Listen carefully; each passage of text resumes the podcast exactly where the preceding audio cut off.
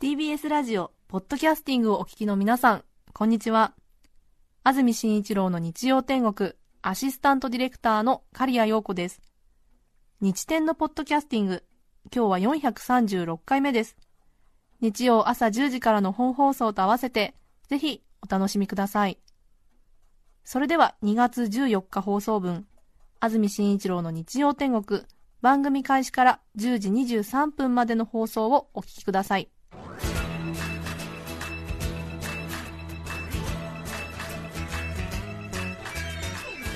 安住紳一郎の日曜天国。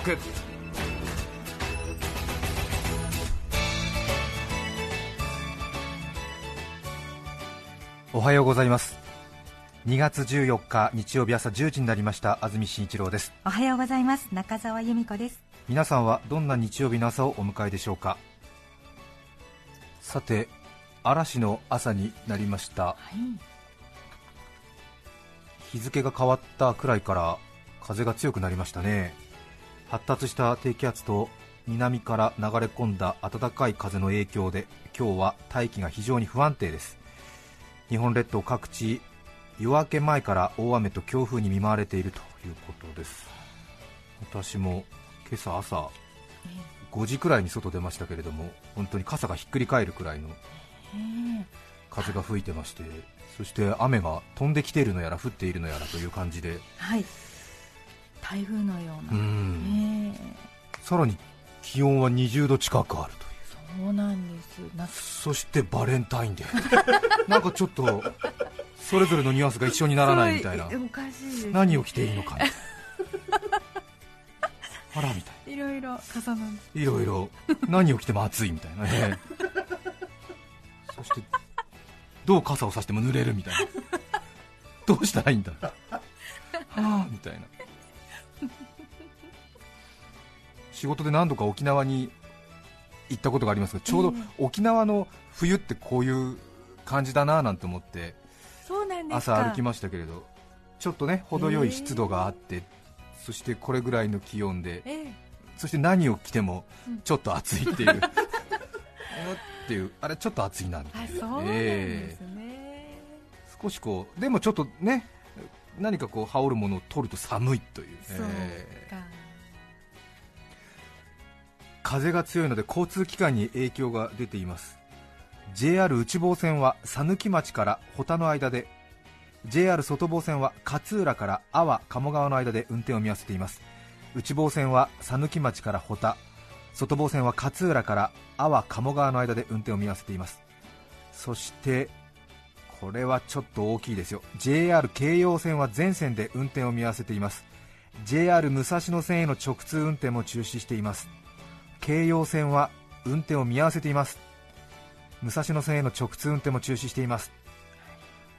日曜日ディズニーランドに出かけようっていうね、方も多いでしょうしいろいろお出かけの予定の方京葉線が止まってます。ご注意ください。それから東京メトロ東西線地下鉄の東西線も東洋町と西船橋の間で運転を見合わせています。東洋町と西船橋の間で運転を見合わせています東洋町と中野の間で折り返し運転を行っていますのでちょうど東西線の地上に出て走っている部分が運転をやめているということですね、そうですね。これはちょっと、千葉の辺りそうですね、市川とか船橋とかに住んでらっしゃる方はうまくなんとか違う路線を乗りつなぎ目的地へたどり着けるでしょうか、浦安なんかももうダメですね。出られません。そうですね、えー、うん。東京メトロ東西線東洋町と西船の間それから JR 京葉線は全線そして内房線は讃岐町から保田外房線は勝浦から阿波鴨川の間で運転を見合わせています。そして道路です。東京湾アクアラインは強風のため午前4時40分から木更津金田インターチェンジと川崎浮島ジャンクションの間が上下線とも通行止めになっています。ということは木更津金田と川崎浮島の間ということですからアクアラインそのものがダメですね。通行止めということになってますね。フェリーも久里浜と金谷を結ぶ東京湾フェリー午前6時20分の始発便から金谷発久里浜発ともに欠航することになっています。そして空の便特に影響が大きいのは全日空の便です。羽田と北海道や九州、関西、中国地方を結ぶ路線を中心にすでに40便以上の欠航が決まっています。風の影響で交通機関に影響が出ています。お出かけの際はご注意ください。ですね。そうですね、はい。東京駅まで行ったものの京葉線が止まっててということに、ね、なってしまうかもしれませんのでご注意ください。はい。そして先ほども話ししましたが昨日も東京で21度ですか。ええ。そして今日もかなり気温が上がるということなんですよね。雨は降ったり止んだりということで昼過ぎまで風が強いということですがええええ今もスタジオ19度もありますがこの後東京都心では23.3度まで上がるようです。最高気温が今日東京では23.3度 練馬で24.3度。府中で24.6度。24.6度ですって。横浜も21度。小田原22度。千葉20度。銚子19度。館山19度。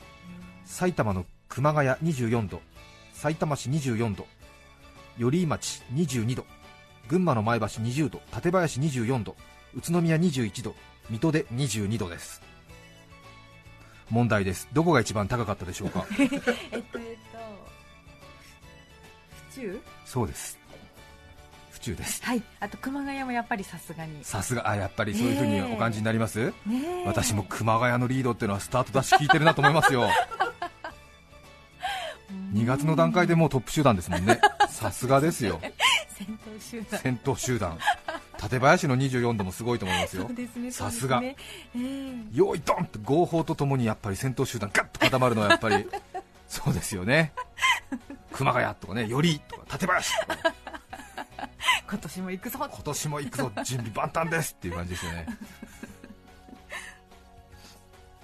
さて今日はバレンタインデーということです。日曜日になりましたのでねえ学生の皆さんはちょっとそわそわ感が少ないんでしょうか？ああ金曜日だったんでしょうかね。そうですよね。うん。金曜日。ちょっと何ですか？え前の日に渡すか後になって渡すかを悩んだりしたりして、えー意外に社会ってのはやっぱり前倒しなんだなっていうことを学んだりするんですか？そうでしょうね。前の方がいいんでしょうね。どうなんでしょうかうね、ん。もう最近は義理チョコなどという言葉は使い古されましたけれど友チョコとかですか、ええねお醤油入れるのかなと思っちゃいますけどね。え友達のチョコとか 自分チョコとか、そうですね。逆チョコとかですか？あそれは何ですか？あの男から女の人にあげたりするんですか？ああいいですねいいですね、うん。私もテレビの情報番組を見てびっくりしましたが今デパートなどでチョコレートを買う人の20%ぐらいは男の人らしいですよ。ああそうです自分用に。自分あるいは女性に？ええ。あるいは友達に？うん。渡すようですね。いやええそうなんだっていうどうぞどうぞ楽しんでくださいっていう気持ちなんですけども ええ。もうこの時点ですでにちょっと ついていけてない感じが出ちゃってるんですけど そうなんだと思いますけれどね。うーん。このデータを聞いて私はとても驚きました。男の人がねええ。チョコレートを買う人のお客さんの2割は男性ですよえーと思いますね。ねあとはもう本気で告白などをするとちょっとおかしい人っていうことになるんですか？バレンタインデーは。そうなんですか。へえなんかリアルにやってきたみたいなことなんですかね。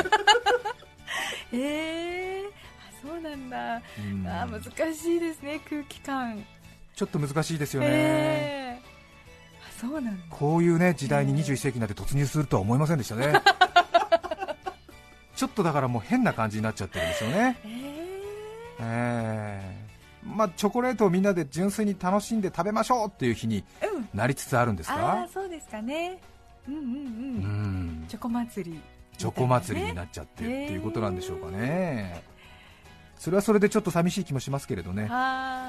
学生の皆さんは少しそわそわしてるんですか？そうじゃないですか。どうなんでしょうね。ねえ。またでもね、ええ。あのもらう人ともらわない人の差ができてはなんなので、学校などへのチョコレートの持ち込みは禁止ですとかいうようなそう。そういう配慮の細かい学校も多かったりするようですけれど。ありますね、ただそこはえね、え。チョコレートをもらえなかったから俺は勉強頑張るみたいなそういうきっかけづけにもなりますからね、なるほど。いいんじゃないかなというふうに思いますけれど。なるほどですね。うん。あとはもうもっとあれですよね。はい。チョコレート原理主義っていうんですか。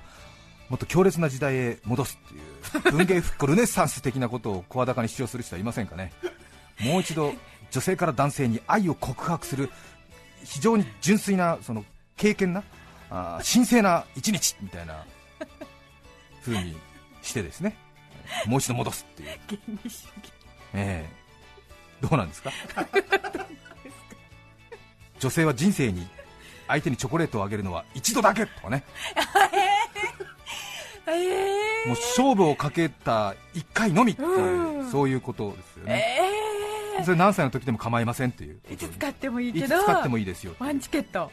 そうですえね、えそしてお抱えパティシエとかそういうなんか、ええもう何でもいいんですけどそういうみんなが社会が協力してねね韓国の大学受験みたいな感じでその日だけは受験生に社会が味方をするっていう感じになりまして、えー私は今年ついに生涯1回のチョコレートを行使しますなんて言ったらちょっとしたねなんかあのパトカーの先導とかね。えーこの人は今大阪の方に告白しに行きますからその新幹線を止めますとかはあそれはそれはって言って。しょうがない、うん。それならしょうがない。それはしょうがないっていう、ええはあって言って、ええもうバッと止まっちゃったりしてみんみんなが応援したりしてね大企業なんかもこうスポンサードの体制に入っちゃったりしてね、ええ。えー、例えばそれはどういう、大きなね、えええ今年はうちはみたいな、ええ。うんええ6500人の方をサポートしますみたいな、あなるほどですえね、え感じについたりとかね、はあええ。なんかもうしっかりしたサポート。そういう感じでこうなんかもうチョコレートを渡すっていうことに対してのもう、うん。う恥ずかしいまでのドキドキ感を社会全体がこう演出する。それによってこう興奮した人たちがね早い段階で結婚をしそして少子化にストップをかけるっていう。でもちょっと慎重にならざるを得ない。慎重にならざるを得ませんか？私はこれをマニフェストとしてえー次の参議院選挙に出ようと思ってるんですが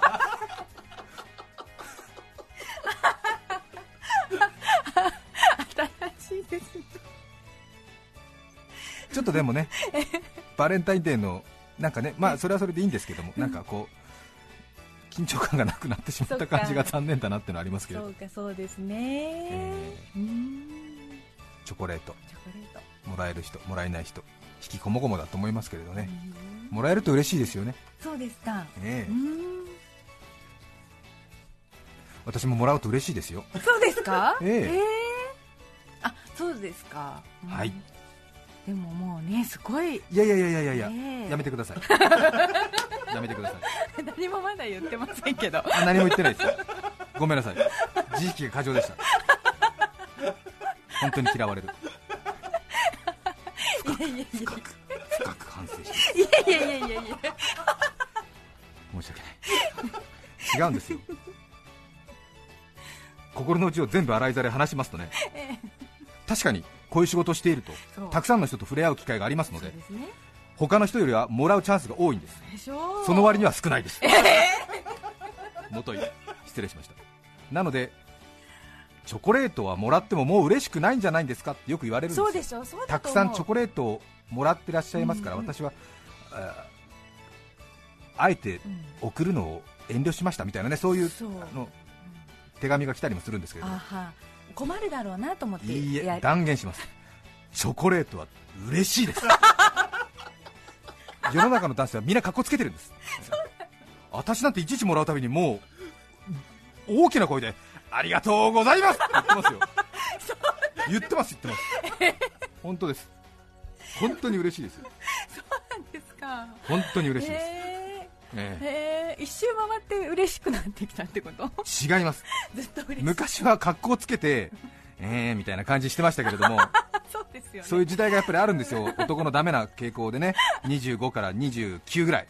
一番ダメ、一番だえ本当はずっと嬉しい。初めてもらった6歳の時から今年42になるまでもらったチョコレートを一つ残らず全部嬉しい。かっこつけてんですよみんな。本当みんなかっこつけてるんですよ。そうだったんだ。いやいやもう本当あれですよ。なんてお返しが大変だから そうそう。もう職場の子が全員でさパートの人とか入れると26人分送られてなんか向こうはみんなであの一つお金出して買ってくれるんだけどこっちはこっちでほらなんて26人分3月に返さなきゃいけないから大変ですよねとか言ってるさいるでしょそういう人。いますよね。心の中では嬉しいんだよ。みんな嬉しいんだから。す。っごい嬉しいんだよ。本当。本当だよ。へえうんそうか。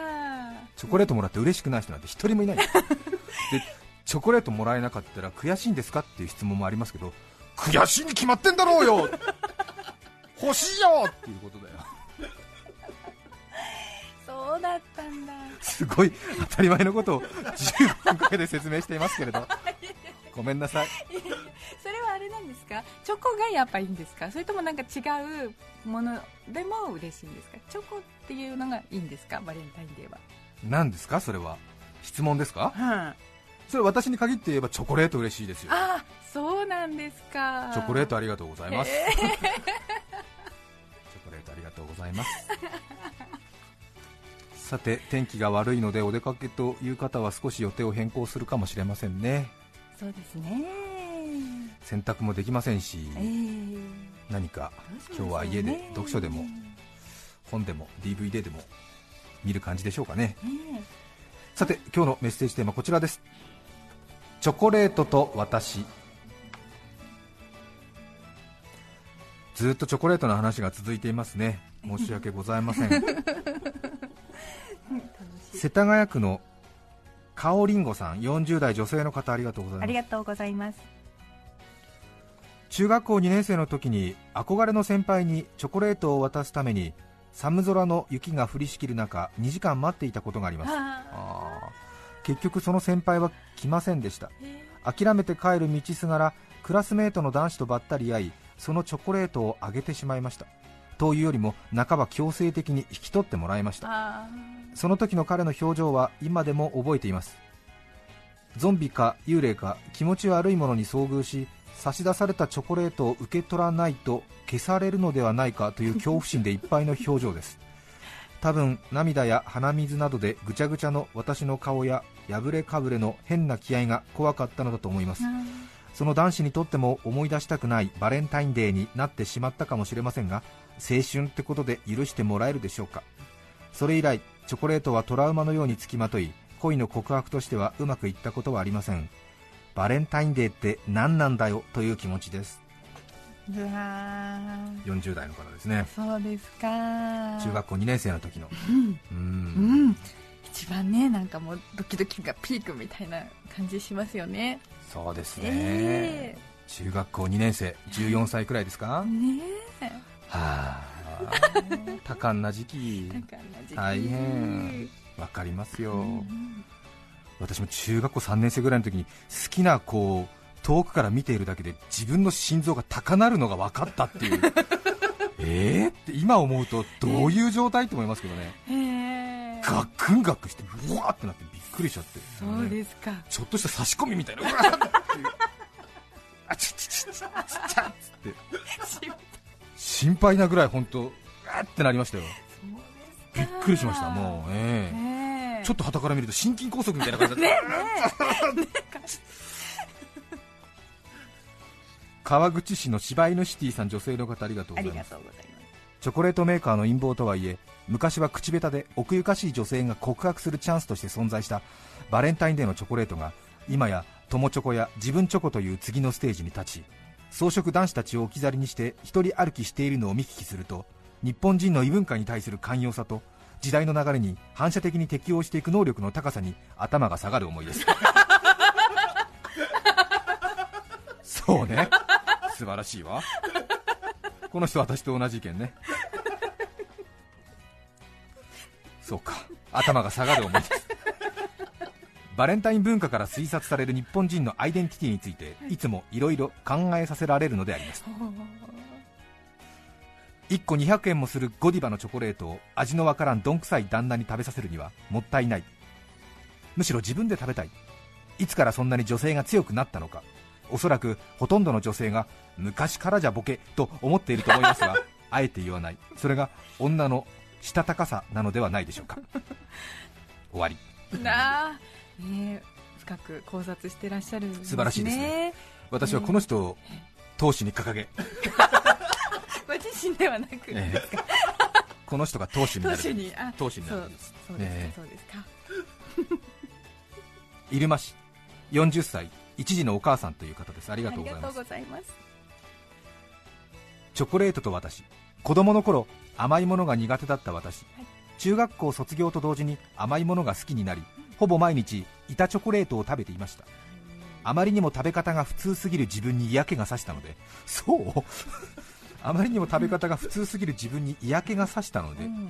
チョコレートを人差し指と親指でこすりペースト状になるまで溶かしうん。ガッサガサの唇に塗って抹茶色の唇にしてみました。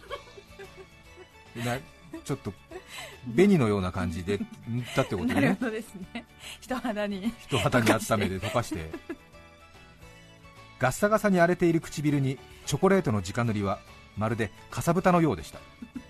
せっかく唇に塗ったのに可愛くなるわけでもなく特別美味しくなるわけでもなく唇に張り付いたチョコレートをゴシゴシすりガサガサの唇が悪化するだけという非常に残念な結果となりました。今4歳の息子に対し食べるもので遊ぶんじゃないよと毎日話をしていますが食べ物で遊ぶとこうなるよと言ってチョコレートのかさぶたを見せた方が効果的なのかもしれません。残念な結果で終わってしまった思い出を何らかの形で生かしたいなと思っています。そうですね。うん。そうすればね消化しますからね。そうですえね、うん。今日はなんかあれですよえね。ええ。文章の構成が独特な人が多いですよね。そうですうねん。なんかん？途中でプタッってなんかね突き放されたような感じの、えー衝撃的なデータがねえいろいろありますね。2月14日放送分安住紳一郎の日曜天国10時23分までをお聞きいただきました。なお放送の言葉をストレートに受け止めチョコレートなどをお送りくださることを考える向きも終わりかと存じますがお気遣いはなさらぬよう深くご理解お願い申し上げる次第でございます。と本人も言っています。それでは今日はこの辺で失礼します。安住紳一郎のポッドキャスト天国。明日は明日の風が吹く。明日は汚れた窓を拭く。拭き掃除を忘れない嫌がらない。TBS ラジオ954905さて来週2月21日の安住紳一郎の日曜天国。メッセージテーマは「家族の愉快な話」ゲストは山の神青山学院大学神野大地さんです。それでは来週も日曜朝10時 TBS ラジオでお会いしましょう。さようなら。安住紳一郎の「ポッドキャスト天国」これはあくまで試供品皆まで語れぬポッドキャスト。ぜひ本放送を聞きなされ。TBS ラジオ954 905